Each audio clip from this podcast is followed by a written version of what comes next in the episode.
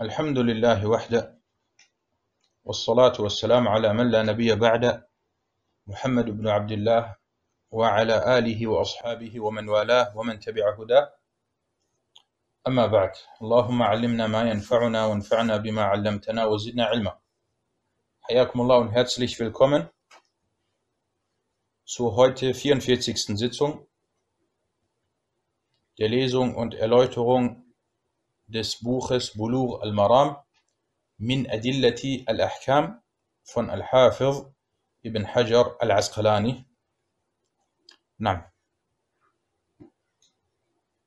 اقرأ. بسم الله الرحمن الرحيم الحمد لله رب العالمين وصلى الله وسلم وبارك على نبينا محمد وعلى آله وصحبه أجمعين أما بعد فبأسانيدكم أحسن الله إليكم إلى الحافظ ابن حجر رحمه الله تعالى أنه قال وعن علي رضي الله عنه قال انكسرت انكسرت إحدى زندي فسألت رسول الله صلى الله عليه وسلم فأمرني أن أمسح على الجبائر. رواه ابن ماجه رواه ابن ماجه بسند واه جدا. الذي بعده. وعن جابر بن عبد الله رضي الله عنهما في الرجل الذي شج فاغتسل فمات قال, قال إنما كان يكفيه أن يتيمم ويعصب على جرحه خرقة ثم يمسح عليها ويغسل سائر جسده. رواه أبو داود بسند فيه ضعف وفيه, وفيه اختلاف على رواته. Ahsant. Der 115. Hadith. Ali, möge Allah mit ihm zufrieden sein, berichtete folgendes. Er sagte, einer meiner Unterarme war gebrochen. Und ich fragte daraufhin den Gesandten Allahs, Allahs Segen und Frieden auf ihm. Er ordnete mir an, über die Schiene oder über den Verband zu streichen. Überliefert von Ibn Majah mit einer sehr schwachen Überlieferungskette.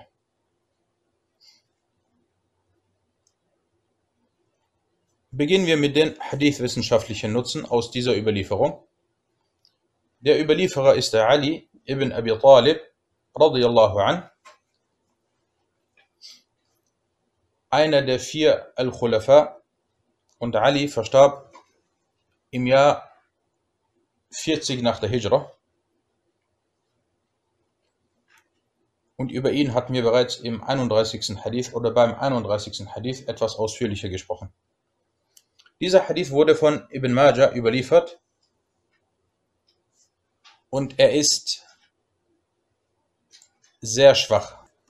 Der Hadith ist sehr schwach und er wurde über die Überlieferungskette von Israel ibn Yunus, dieser über Amr ibn Khalid, dieser über Zayd ibn Ali, dieser über seinen Vater und dieser über seinen Großvater Ali überliefert.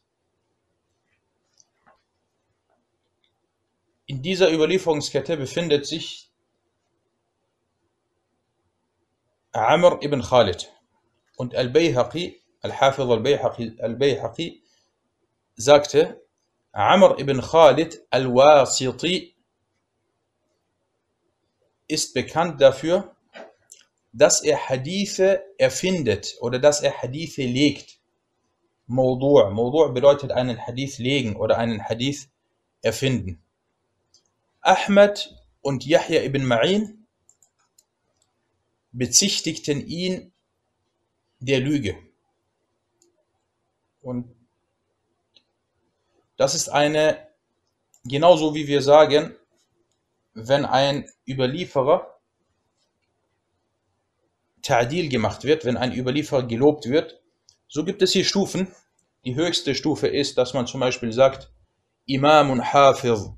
Dann gibt es eine Stufe oder Stufen darunter, dass man zum Beispiel sagt Thiqa oder Thiqatun Thabt und dann die nächste Stufe darunter, zum Beispiel Saduq. Gleiches gilt auch bei der Kritik. Nicht alle schwachen Überlieferer sind auf der gleichen Stufe.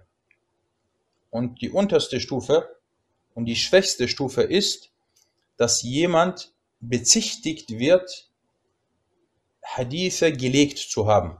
Dass jemand also dem Wada bezichtigt wird, dass er Hadithe erfunden hat. Oder dass er der Lüge bezichtigt wurde. Und dieser, Amr ibn Khalid, äh, er wurde bezichtigt, dass er Hadithe erfunden hat.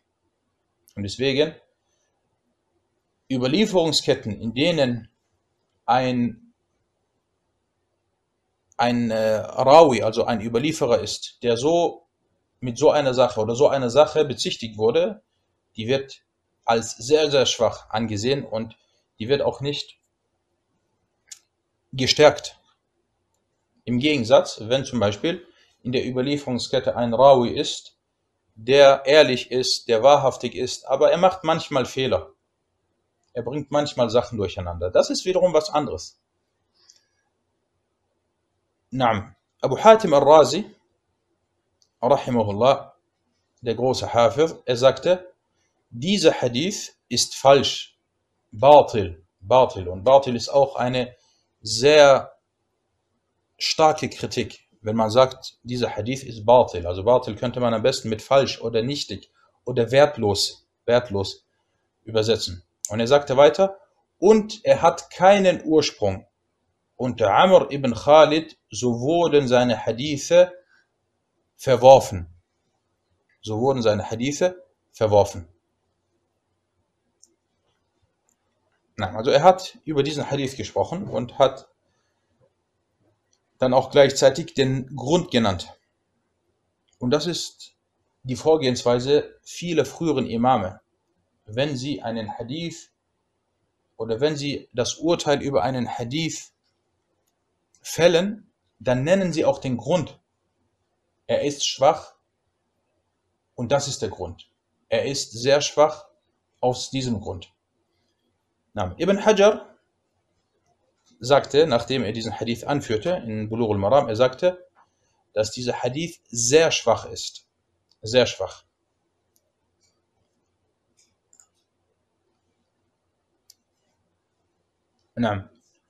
Und Sheikh Abdullah Sa'ad sagte, dass diese Überlieferung falsch oder wertlos oder nichtig ist, also Batil ist. Kommen wir zu den fiqh-wissenschaftlichen Nutzen aus dieser Überlieferung. Dieser Hadith wird als Beweis für die Erlaubnis über den Verband oder über einen Gips oder über eine Schiene zu streichen angeführt. Weil Ali radiallahu anhu, er sagte, einer meiner Unterarme war gebrochen und er hatte dann oder er trug eine Schiene oder ein Verband. Und der Prophet sallallahu alaihi wasallam soll ihm angeordnet haben, darüber zu streichen. Und hierbei alles, womit man die Verletzung oder den Bruch bedeckt, sei es jetzt eine Schiene oder ein Verband oder wie es heutzutage oft üblich ist, ein Gips. All das fällt hier unter diese, äh, dieses Kapitel. Also dieser Hadith wird als Beweis darüber oder dafür angeführt.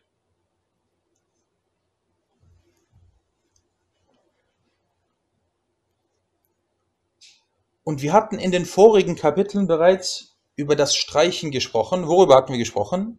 Über das Streichen zum Beispiel über die Socken, über das Streichen über den Turban, natürlich nicht jeden Turban, sondern hierbei gibt es bestimmte Voraussetzungen, dass es ein großer, festgebundener Turban ist, so wie es heutzutage noch bei manchen Völkern vorhanden ist, wie zum Beispiel in, in äh, Nordafrika gibt es die Tuareg, die sogenannten Tuareg, die im, in Algerien, in Mali, in Niger, in Mauretanien, in diesen Ländern leben. Und da sind Nomaden und die tragen diese großen, diese großen gebundenen, gebundenen Turbane. Das ist immer das beste Beispiel, dass man sagt, wer so einen Turban trägt, der darf darüber streichen. Und ebenfalls die Ansicht bei den Hanabila, dass auch eine Frau über ihr Kopftuch, wenn dieser festgebunden ist, und das ist ja meistens der Fall, dass die meisten Schwestern, wenn sie ein Kopftuch tragen, so binden sie diesen um ihren Kopf und ihren Hals, dass sie auch laut einer Aussage und laut einer Meinung der Gelehrten auch über ihren, ihr Kopftuch streichen dürfen. Das ist auch eine Erleichterung. Manchmal ist vielleicht die Schwester oder die Muslime in einer Situation, in der es ihr nicht möglich ist, das Kopftuch abzulegen, das Kopftuch abzulegen, dann kann sie hierbei laut einer Aussage davon Gebrauch machen, dass sie einfach über das Kopftuch streicht. Okay, wir haben jetzt diese Sachen, über die Socken streichen, über den Turban streichen oder über das Kopftuch streichen. Und wir haben jetzt, wir haben jetzt etwas, was dem ähnelt, und zwar über eine, einen Verband oder über einen Gips oder eine Schiene zu streichen. Aber es gibt hierbei Unterschiede und auf die gehe ich kurz ein. Wenn du eine Schiene trägst oder ein Gips oder ein Verband, dann darfst du sowohl im kleinen als auch im großen Zustand der Unreinheit darüber streichen. Bei den Socken zum Beispiel, wenn du dich im Zustand der großen Unreinheit befindest, dann äh, musst du die Socken ausziehen und du musst dann diese Stelle waschen. Bei, bei Al-Russel. Bei der Schiene dagegen nein. Du kannst weiterhin dies anlassen und streichst dann darüber. Das ist der erste Unterschied. Wir merken uns Unterschied Nummer eins. Der zweite Unterschied ist, beim Streichen über die Socken zum Beispiel oder über den Turban gibt es eine festgelegte Zeit. Einen Tag und eine Nacht. Wenn du zum Beispiel Socken hast, kannst du 24 Stunden darüber streichen. Bei der Schiene oder beim Gips beziehungsweise beim Verband gibt es diese Zeit nicht. Weil manchmal ist man gezwungen, äh, ein Gips, wie lange trägt man Gips, wenn man seinen Arm gebrochen hat, ohne dass dieser abgenommen wird? Ich glaube, äh, Tage, vielleicht sogar Wochen, oder? Mashallah. So sechs bis acht Wochen. Okay, sechs bis acht Wochen. Sagen wir mal, okay, einen Monat, okay, du kannst diesen nicht ausziehen oder nicht ablegen kannst so lange, so lange kannst du dann auch darüber streichen. Das ist der zweite Unterschied. Drittens, es wird über den ganzen Verband gestrichen. Bei den Socken haben wir gesagt, ist die bekannte Ansicht vieler Gelehrten oder vieler Gelehrter, dass man über den größten Teil der Socke und nur über die Oberseite streicht. Beim Verband dagegen wird über den Verband komplett gestrichen, von oben, von unten, von vorne, von hinten. Das war, und das ist die Ansicht der Mehrheit der Gelehrten, der Malikiyya, der Shafi'iyya und der Hanabila.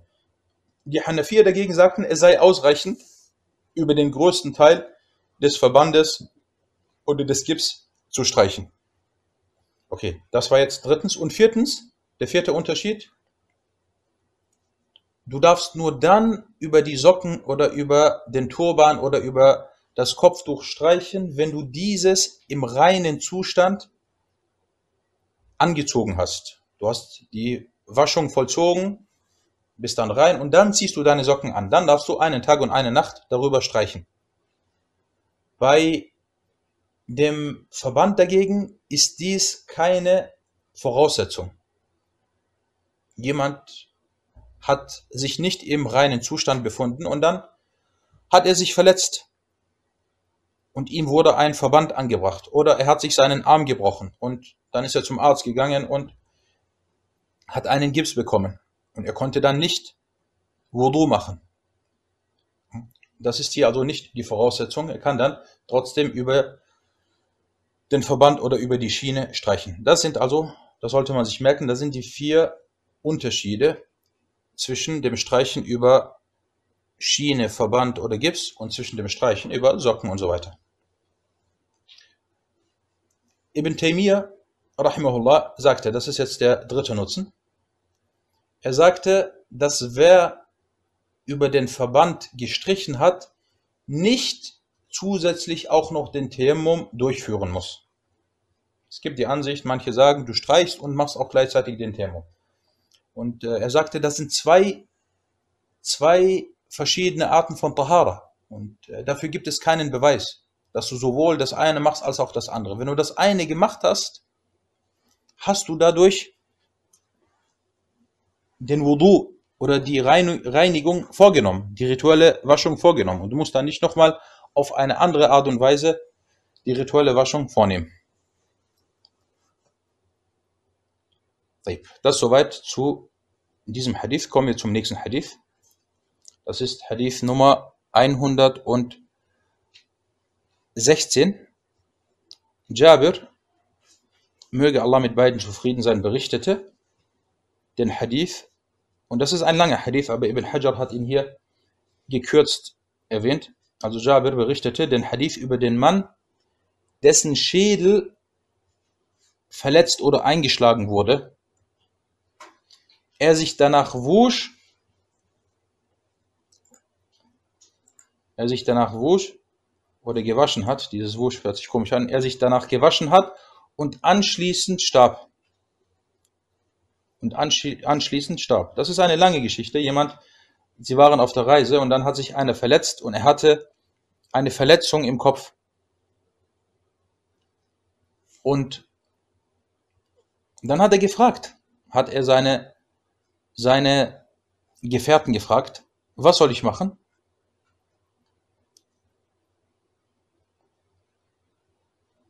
Und gibt es eine Erleichterung für mich? Ich habe eine Verletzung am Kopf. Dann sagten sie zu ihm, ما نجد لك رخصة وأنت تقدر على الماء. Wir sehen für dich keine, keine Erleichterung. Du hast die Möglichkeit, Wasser zu benutzen. Benutz Wasser, obwohl er eine große Verletzung hat. Dann hat er sich gewaschen. Also er hat dann die Ganzkörperwaschung vorgenommen.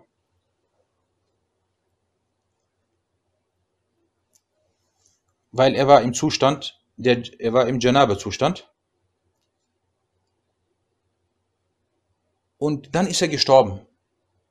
Dann ist er gestorben aufgrund der Verletzung und weil er sich dann gewaschen hat. Vielleicht war es kalt und die Verletzung äh, hat sich vielleicht entzündet, Allah, oder?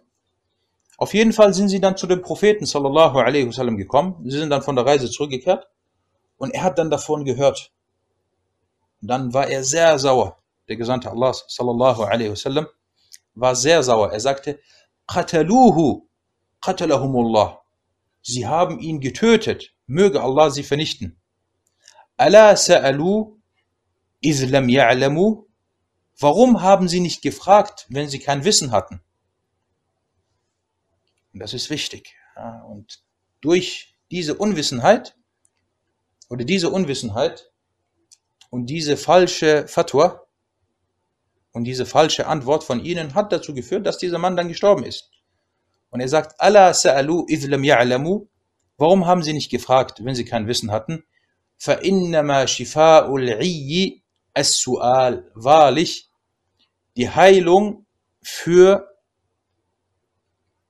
für die Unwissenheit ist das Fragen. Du bist unwissend, das ist ja kein Problem, das ist jetzt nicht äh, tragisch, aber dann frag, wenn du kein Wissen hast.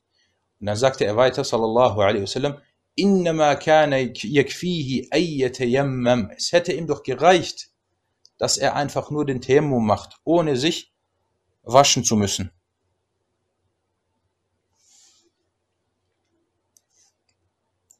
Na, das ist die Das ist die komplette Geschichte. Wahrlich, es hätte ihm gereicht, wenn er den Thermum vollzogen und einen Lumpen über seine Wunde gebunden gelegt hätte, dann darüber gestrichen und seinen restlichen Körper gewaschen hätte. Und dieser Hadith wurde von Abu Dawud mit einer Überlieferungskette überliefert, in der Schwäche ist. Und es kam hinsichtlich der Überlieferer zu Unstimmigkeiten. Kommen wir zu den Hadith-wissenschaftlichen Nutzen aus dieser Überlieferung. Der Überlieferer ist Jabir ibn Abdullah. Möge Allah mit ihm und seinem Vater zufrieden sein. Und Jabir verstarb im Jahre 78 nach der Hijra in Al-Medina. Und der Hadith, das was hier steht, das habe ich nicht geändert, der Hadith beinhaltet Schwäche oder der Hadith ist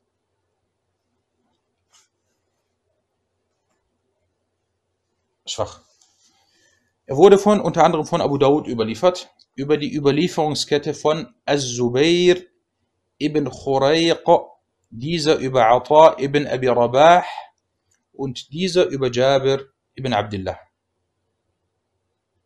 Und dieser Az-Zubayr ibn Khurayq, er ist leicht schwach. Schaut der Unterschied zwischen ihm, zwischen diesem Az-Zubayr ibn Khurayq und zwischen diesem Amr ibn Khalid vom vorigen Hadith. Amr ibn Khalid war jemand, der der Lüge bezichtigt wurde oder bezichtigt wurde, dass er Hadithe gelegt und erfunden hat. Aber hier Az-Zubayr ibn Khurayq, seine Hadithe waren meist in Ordnung, aber er hat manchmal Fehler gemacht, Sachen durcheinander gebracht. Und deswegen wurde er eher als schwach eingestuft. Layin, ja. Und das ist ein großer Unterschied. Auch wenn, beid, wenn man sagt, beide sind schwach, aber das ist ein großer Unterschied zwischen dem einen und zwischen dem anderen.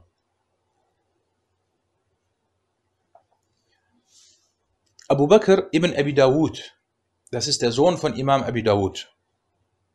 Und dieser Abu Bakr ibn Abi Dawud, er ist der Verfasser des bekannten Aqidah-Gedichtes Al-Ha'ir. Er sagte über diesen Hadith, keiner hat ihn über Ata ibn Abi Rabah und dieser über Jabir überliefert, außer Az-Zubair ibn Khurayq. Und er ist nicht besonders stark.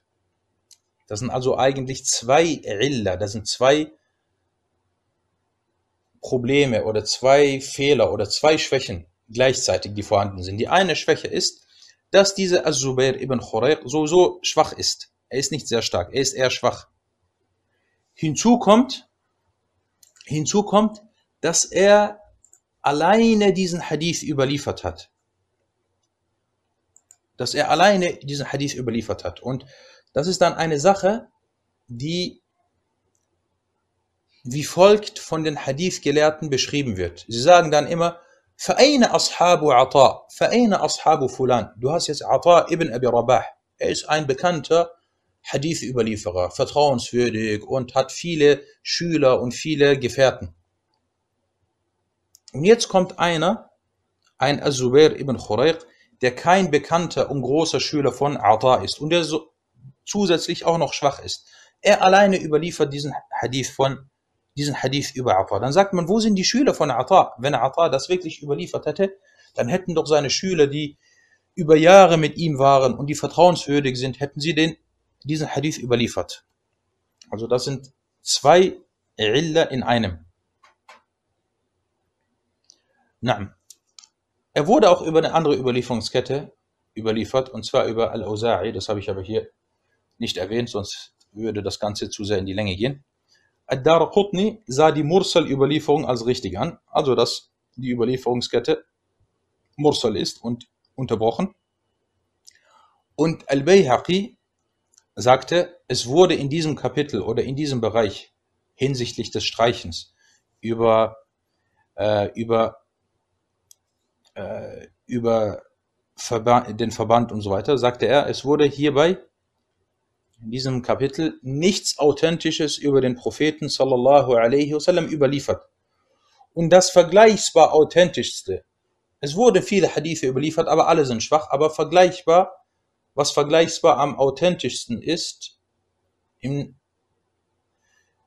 ist, was hierbei überliefert wurde, ist der Hadith von Ata ibn Abi Rabah. Also der Hadith, der mit uns ist. Er ist zwar schwach, aber im Vergleich zu den anderen Hadithen ist er etwas stärker. Und dann sagte er weiter, Al-Bayhaqi, und das ist die Frage. Dann viele Leute kommen, werden jetzt kommen, ja, Fulan, diese Hadithe, wir sagen doch, diese Hadithe sind schwach. Warum wird danach gehandelt? Warum reden wir darüber? Hier kommt die Antwort. Al-Bayhaqi sagte, und es gibt hierbei die Aussagen der Fuqaha unter den Tabi'un, die danach handelten. Die Fuqaha, die nach den Sahaba gekommen sind, haben trotzdem nach dieser Sache gehandelt. Und es gibt noch einen anderen Grund, warum man danach handelt. Dazu komme ich auch äh, inshallah gleich. Ibn Hajar, wie hier in Buluch erwähnt, merkte an, dass die Überlieferung etwas leichte Schwäche beinhaltet und Sheikh Abdullah Sa'ad stufte den Hadith als schwach ein. Kommen wir zu den fiqh-wissenschaftlichen Nutzen aus, dieser, aus diesem Hadith. Der Hadith, wie erwähnt, wie bereits erwähnt, hat eine lange Geschichte und Ibn Hajar hat ihn hier gekürzt angeführt. Und dieser Hadith, Barakallahu fikum, er stimmt mit dem Vers überein, in dem es heißt, äh, in dem es heißt, und wenn ihr krank seid oder auf der Reise, أو كنتم مرضى أو على سفر. Und derjenige, der eine Verletzung hat, er ist vom Urteil her wie der Kranke. Und von daher wird diese Überlieferung gestärkt. Erstens, die Überlieferungen, diese und die davor und andere stärken sich eventuell gegenseitig. Und dann haben wir den Vers aus dem Koran. Und wir haben viertens dann noch die Aussagen der Fuqaha, der Tabi'un, die auch danach gehandelt haben. Der Hadith deutet darauf hin, drittens deutet darauf hin, dass es erlaubt ist, über den Verband zu streichen oder über äh, das Gips oder den Gips, äh, über den Gips zu streichen oder über die Schiene zu streichen, abgesehen davon, ob es ein Bruch oder eine Verletzung ist. Es gibt hier keinen Unterschied, dass der gemacht wird zwischen dem Bruch, du hast deine Hand gebrochen oder du hast eine Wunde und du hast dich verletzt. Und manche Gelehrten, das ist jetzt interessant, sagten, es kann sogar vorkommen, dass es bei einem Körperteil dazu kommen kann, dass dieser Körperteil, dass er nicht es, dass er gewaschen wird, man darüber streicht und auch der Tayammum vollzogen werden muss. Was soll das denn jetzt bedeuten? Ein Beispiel jemand hat sich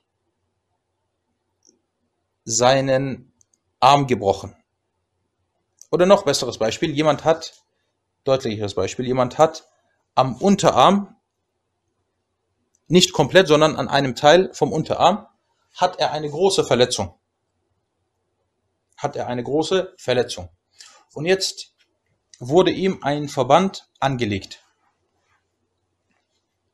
Wenn man einen Verband bekommt, wird dieser Verband nur an der betroffenen Stelle gebunden oder nimmt er automatisch dann auch äh, vorne und hinten ein oder zwei Zentimeter von, äh, vom, vom Körperteil mit, der eigentlich nicht verbunden ist.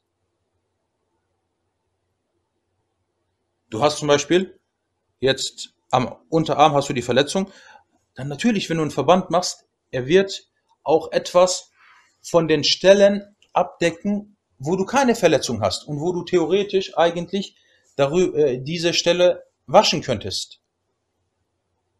Okay. Wir haben also jetzt diese Stelle, die gebunden wurde. Aber nicht der ganze Arm wurde gebunden. Die Hand ist noch frei. Und der Ellenbogen ist ebenfalls noch frei. Was machst du jetzt? Du hast jetzt diesen Verband am Unterarm, aber die Hand ist noch frei und der Ellenbogen ist frei. Die Stellen, die frei sind und nicht verbunden wurden oder wo kein Verband angelegt wurde, die müssen gewaschen werden. Deine Hand musst du waschen mit Wasser. Deinen Ellenbogen musst du ebenfalls waschen. Okay, das ist erstens. Also die Waschung des Körperteils, der herausragt und offen ist. Zweitens, du streichst, du streichst jetzt über die Stelle, an der der Verband angebracht wurde. Und zwar über den ganzen Verband streichst du. Aber ein Teil vom Arm, vom Unterarm, wurde ebenfalls vom Verband bedeckt. Und er ist nicht verletzt. Und den müsstest du eigentlich waschen. Dann sagen sie, für diesen Teil, also das ist eine Ansicht, für diesen Teil sagen sie, machst du dann At-Tayammum. Also jetzt für einen Ober, für einen Afan Körperteil äh, machst du drei Sachen. Waschen, streichen und Tayammum. Das wird von einigen Fuqaha so erwähnt.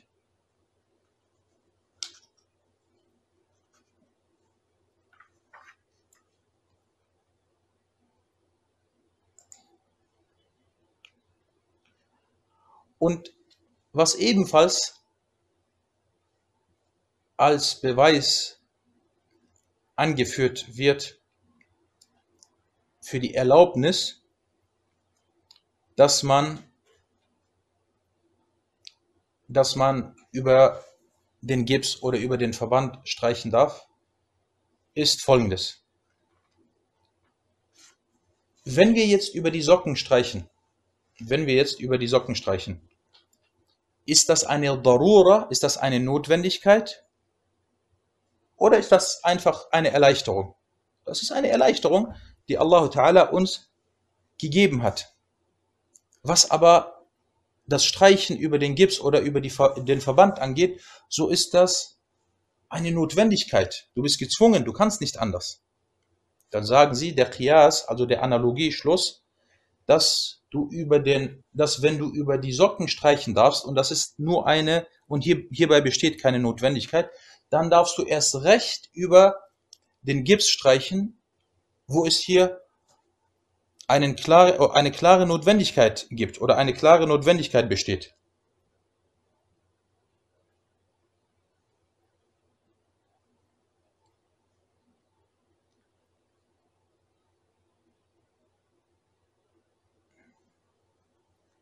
Na, und dann gibt es darüber hinaus noch Aussagen von manchen Sahaba oder Taten von manchen Sahaba, die ebenfalls als Beweis oder als Beweise angeführt werden. Und diese zwei Hadithe und dieses Kapitel ist ein wichtiges Kapitel, weil das betrifft viele Leute.